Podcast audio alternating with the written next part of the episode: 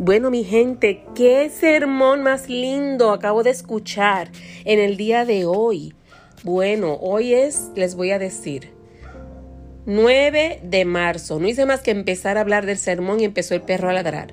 Que ladre lo que quiera, que ladre.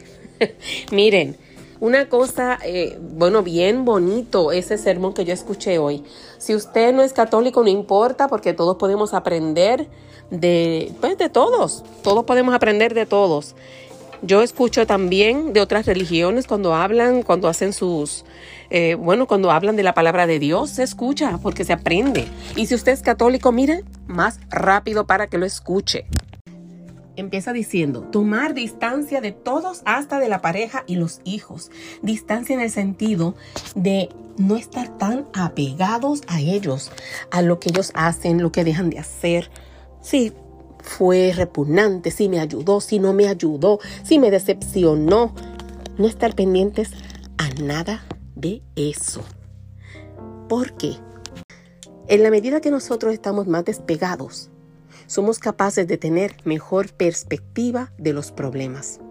Hay veces que cuando esa pareja nos falla, cuando ese hijo nos sale con esa repugnancia o nos ignora, que eso es lo más común ahora con el celular, nuestro centro debe ser tú mismo, uno mismo centralizarse para poder controlar esas emociones negativas. Claro, los que creemos en Dios, para estar más enfocados y unidos a nuestro Dios. Detrás de cada pecado hay un deseo exagerado de algo, un apego que yo no quiero que mi hijo se me vaya para allá afuera a estudiar, yo quiero mi pareja que esté todo el tiempo pegado conmigo, pegada conmigo, o que me atiendan como un rey, como si fuera mi esclava, o que mi esposo me proteja como si fuera Superman. Bueno, uno quiere siempre que el otro algo, te dé algo que esperas de esa persona que no te lo está dando, te frustra, te molesta, te enoja y te resiente. Por ejemplo, la persona que siempre está buscando guardar dinero, que buscar ganar más, tener tres trabajos, cuatro, cinco, no dedica tiempo a la familia y mientras más dinero gana no se da cuenta que más gasta. Esa avaricia busca desplazar a Dios desplazar la fe en Dios, el amor a Dios, en la energía para uno orarle, la energía para asistir a la iglesia, la energía para hacer el bien a alguien, que no la vamos a tener porque estamos con cinco o seis trabajos a la vez, porque queremos más y más y más dinero. Otra cosa que se habló, no confiar en nadie. Maldito el que confía en otro hombre, y no hombre de varón, sino en otro ser humano. Maldito el que confía en otro ser humano. Mire, no confíe en nadie. No confíes porque todos somos humanos, todos fallamos.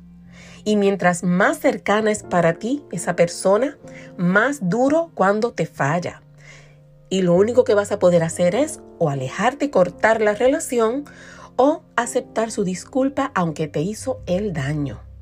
No confíes, sino que tú haz todo pendiente a tu bienestar, porque maldito quien confía en otra persona. Solo confía en Dios. Otra cosa que aprendí hoy, no se puede amar a Dios sin amar al prójimo. No necesariamente tienes que confiar. Lamentablemente los cristianos a veces pecamos de confiados y por eso nos cogen de tontos una y otra y otra vez. Y nosotros también seguimos perdonando después que nos cogen de tontos una y otra y otra vez, porque eso es lo que aprendemos en la iglesia. Pero no confiar en nadie que no sea Dios. Y otra cosa, saber que hay que amar a Dios amando al prójimo que no significa confiar como tontos, sino en hacerle el bien. Y por último hablaron de las virtudes que nos alejan del pecado. Una persona que se enfoca en las virtudes va a ser muy difícil que caiga en cosas que no debe caer. El responsable va a ser muy difícil que falle en su trabajo o en sus responsabilidades en la familia o con los demás. La persona que es sincera va a ser muy difícil que sea hipócrita o que sea una persona que diga falsedad. La persona que es puntual, sabemos que cuando diga llego a las 8, a las 8 espera la que va a estar ahí. No vas a estar hasta las 10, a las 8 va a llegar. Vamos trabajando las virtudes, vamos a ir evitando aquello que hace daño, que ofende, que molesta al prójimo, que ofende a Dios sobre todo, quien es el más que importa. Así que miren, todo eso aprendí hoy en el sermón de hoy. Si lo quieren buscar en YouTube, búsquenlo eh, para que vean que es tremenda homilía, tremendo sermón. Cuídense mucho y hasta la próxima.